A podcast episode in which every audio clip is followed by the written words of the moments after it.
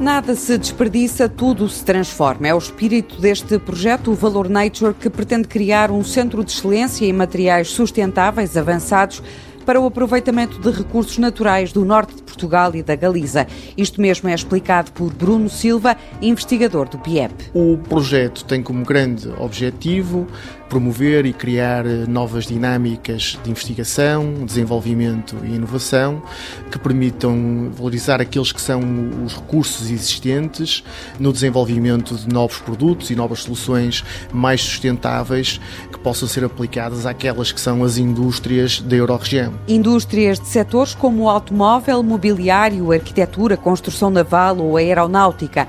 O objetivo é encontrar novos materiais a partir dos recursos e resíduos provenientes da floresta, da agricultura, do mar ou das indústrias extrativas. O projeto tem várias linhas de investigação.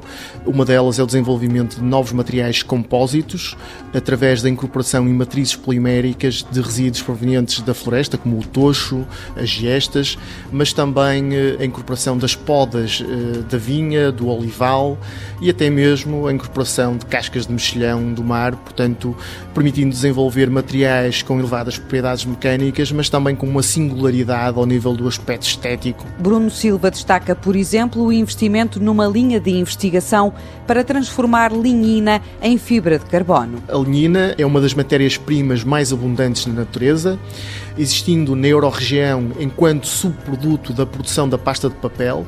Com esta linha de investigação, o PIEP poderá valorizar esta lignina na produção de fibra de carbono, um material de elevada performance e que tem um potencial enorme de aplicação em setores-chave, como é o caso da aeronáutica, do espaço, da defesa e do automóvel. O projeto Valor Nature é liderado pelo PIEP, o Polo de Inovação em Engenharia de Polímeros da Universidade do Minho, e tem como parceiros o Centro Tecnológico Automóvel da Galiza e a Agência Galega da Indústria Florestal.